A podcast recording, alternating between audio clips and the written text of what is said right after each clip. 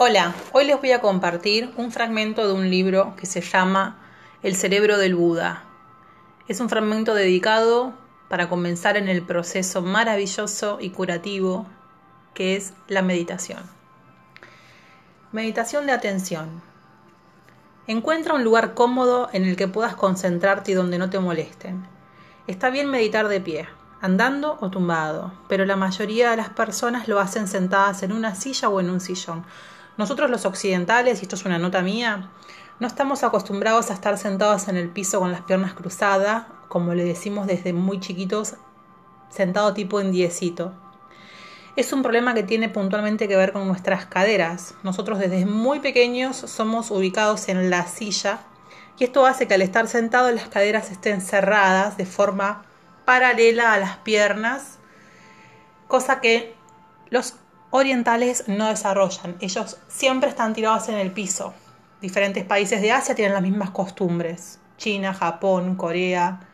Bueno, no tanto Corea en la actualidad, pero sí en, su forma más tradicional en lo que sería el interior del país. Yo sugiero que quienes puedan hacerlo en el piso, lo hagan en el piso. ¿Pero por qué?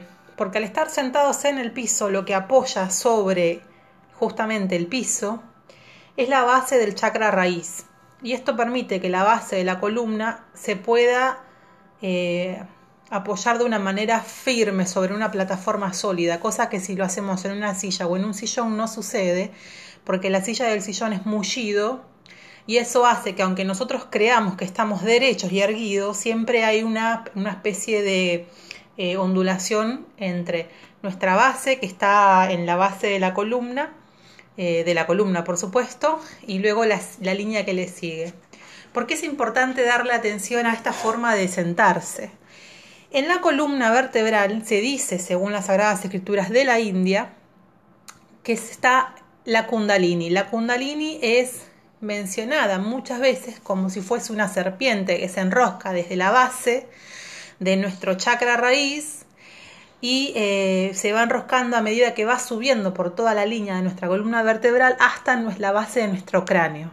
¿Qué sucede? Los chakras están atravesados por unos canales que se llaman Shushumna, que eh, tienen que ver con dos, dos tipos de canales, Índala y Pingala. Es un tema a desarrollar aparte, pero trato de explicarles por qué a mí a mi práctica y a mi entender, según eh, los estudios que yo he profesado, siempre es importante que el practicante que tiene ganas de comenzar con la meditación lo haga en el piso y vaya buscando la manera de que sin pensar en las piernas, o sea, sin intenciones de lograr que las piernas estén cruzadas como si uno fuese realmente un meditador experto, y acá hago comillas porque la imagen mental creo que la he creado en este ejemplo de decir experto, sino que simplemente le haga eh, caso y foque su atención en que la base de su sexto, de su chakra raíz, perdón, eh, esté bien apoyado en el piso y las piernas cruzadas sean una consecuencia.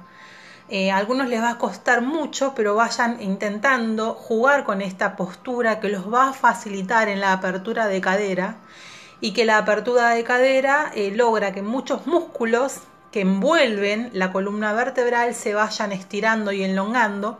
Esto es muy importante porque hay muchas personas que tienen problemas en las lumbares más allá de un cuadro clínico.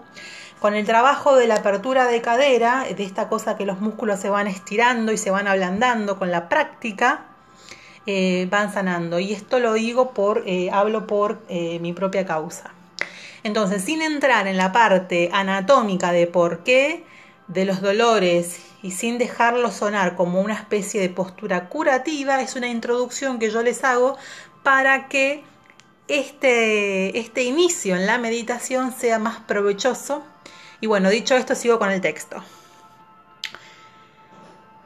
Ta, ta, ta, sillón. Bien. Encuentra un lugar cómodo en el que puedas concentrarte y donde no te molesten. Está bien meditar de pie, andando o tumbado, pero la mayoría de las personas lo hacen sentadas en una silla o sillón. Adopta una postura a la vez alerta y relajada, con tu columna razonablemente derecha. Como sugiere el dicho Zen, debes manejar tu mente como un jinete hábil, con las riendas no demasiado tensas ni demasiado sueltas. Medita tanto tiempo como te apetezca. Puedes empezar con periodos cortos, hasta 5 minutos nada más. Sesiones más largas, de 30 a 60 minutos. Normalmente te permiten profundizar más este tipo de sesiones. Puedes decidir la duración premeditadamente o no. Se puede echar ojeadas al reloj mientras meditas. Y también puedes ajustar una alarma. Algunos encienden una barrita de incienso y terminan de meditar cuando se apaga puedes modificar las sugerencias siguientes. Respira profundamente y relájate, con los ojos abiertos o cerrados. Sé consciente de los sonidos que vienen y van. Déjalos ser lo que sean. Experimenta que estás dedicando este tiempo a meditar. Durante este rato puedes dejar de lado cualquier otra preocupación, como quien deja en el suelo una bolsa pesada antes de sentarse en el sillón. Tras la meditación puedes recoger la bolsa si quieres. Concéntrate en la sensación de respirar. Toda tu atención en la sensación de tu respiración. No intentes controlar la respiración. Déjala fluir. Siente el aire fresco entrando y el aire caliente saliendo. Y el pecho y la tripa subiendo y bajando. Sé consciente de lo que implica el proceso de respirar que estás haciendo. Intenta seguir las sensaciones de cada respiración, desde el principio hasta el final. Quizás quieras contar suavemente tus respiraciones. Por ejemplo, cuenta hasta 10 y vuelve a empezar. Empieza por el 1 otra vez si te has perdido. Ten en cuenta que las respiraciones son dos movimientos una inhalación y una exhalación. Es normal que la mente vagabundee.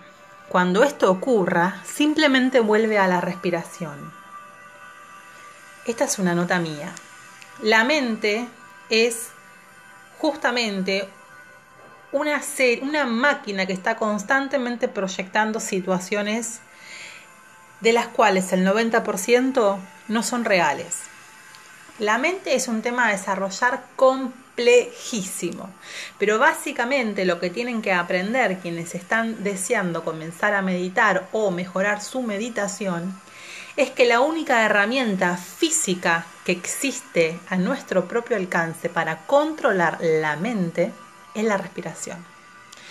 De ahí que se desprenden todas las demás prácticas tanto el yoga como la meditación, como otro tipo de prácticas que hacen foco en la respiración. Es normal que cuando estás nervioso te agites o cuando estás triste respires más profundo y más pausado.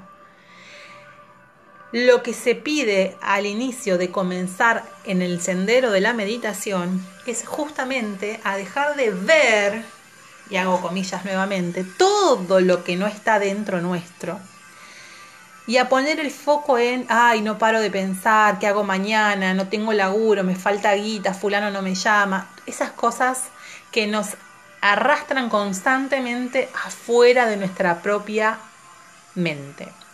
Entonces, cuando logran establecer una postura en la que estés cómodo siguiendo las pautas que mencioné anteriormente leyendo el libro y agregando mis propias notas, focalícense solamente en su respiración, y en todo el proceso, y esto lo podrán hacer quienes realmente logren sentirse interesados por lo que estamos diciendo, y en todo el proceso sean conscientes de lo que sucede físicamente cada vez que inhalamos y exhalamos, de lo que implica del proceso químico y físico y anatómico que es respirar. Bueno, sigo leyéndoles. Es normal que la mente vagabundee. Cuando ocurra, simplemente vuelve a la respiración. Sé suave y amable contigo mismo. Mira si puedes estar atento a 10 respiraciones seguidas. Sé que al principio es difícil. Una vez que tu mente se haya asentado tras los primeros minutos de meditación, explora estar más absorto en la respiración y dejar de lado todo lo demás. Ábrete a los placeres sencillos de la respiración. Cuando tengas algo de práctica, Mira si puedes seguir la respiración durante docenas de respiraciones seguidas. Acá vuelvo a agregar una nota. En, las, en los antiguos textos de donde proviene la información que muchos conocen como yoga, principalmente en el texto el Yoga Kurunta, se mencionan las prácticas y la importancia de los kumbhakas. No es coincidencia que yo haya elegido esa palabra para mencionar a mi, a mi propio emprendimiento. Lo pueden ver en las redes sociales toda esta información. Pero eh, la inhalación va seguida de una retención que se llama kumbhaka y luego de una exhalación. Y este tipo de ejercicios sistemáticos y medidos se llaman pranayama. Pranayama es una palabra que prana tiene, eh, significa eh, transliterado del sánscrito al romano, quiere decir energía vital. Y en este momento no recuerdo exactamente qué llama, pero lo pueden buscar en Google si es que luego no, lo agrego en, la nota. Particularmente en mi caso, cuando medito, instintivamente cumplo los kumbhakas instintivamente, inclusive cuando intento practicar yoga. Bien, lo que yo le recomiendo a los que están interesados, están escuchando este audio en los comienzos de la meditación, es que sigan el ritmo natural de su respiración, que cuenten las respiraciones, pero que no les pongan un tiempo ni una duración. Los ejercicios de pranayama son ejercicios que deben ser em, supervisados y enseñados por alguien con experiencia en la práctica. No es lo mismo un pranayama para practicar yoga, por ejemplo, en la práctica de Ashtanga Vinyasa Yoga trabajamos con ejercicios pranayámicos durante la práctica, lo cual hace que la práctica en cuestión de minutos haga que nosotros transpiremos muchísimo y eso hace que eh, nuestros músculos estén más elongados para las posturas que estudiar los pranayamas, eh, que son realmente ejercicios complicados que pueden traer algún tipo de conflicto en la salud si uno se manda a hacerlo solo mirando un video. Entonces lo que yo les recomiendo es que em, hagan foco en su respiración, en las inhalaciones, en las exhalaciones de manera natural, sin controlarlo, sin ponerle una métrica. Bueno, dicho esto, les sigo, les sigo leyendo este fragmento. Mientras emplea la respiración como una especie de anda, sé consciente de cualquier cosa que se mueva por la mente. Pensamientos y sensaciones, deseos y planes, imágenes y recuerdos. Todos yendo y viniendo. Déjalos así, no te dejes atrapar por ellos. No luches contra ellos, ni te dejes fascinar. Ten un sentimiento de aceptación, incluso de amabilidad hacia todo lo que pase por el espacio abierto de la conciencia.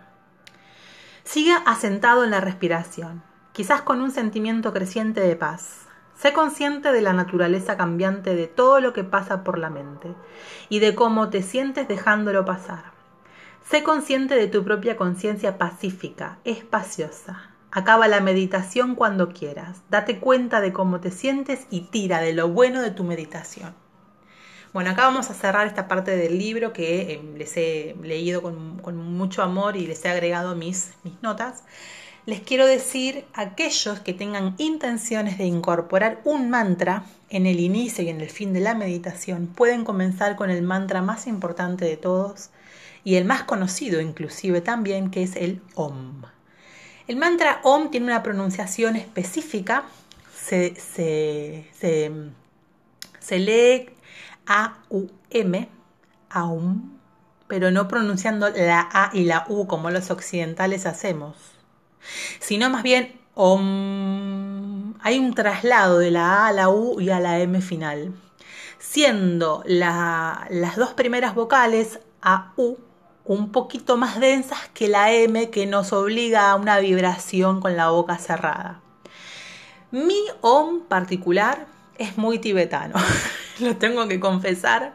Yo trabajo en hacer un OM un poco más dulce, más femenino, pero a mí me sale con una energía que yo, no, que yo desconozco en mi cuerpo. Bueno, entonces aquellos que quieran pueden investigar lo que significa y el origen de OM y pueden incorporarlo tres veces al inicio de su meditación y pueden incorporarlo tres veces al inicio, perdón, al final de la misma. Bueno, espero que les haya gustado este segmento. Em, si les gusta, compartan, comenten y nos vemos en la próxima. Mi nombre es Viviana Jimena y esto se llama Yo puedo tips para vivir mejor. Om Tat Sat.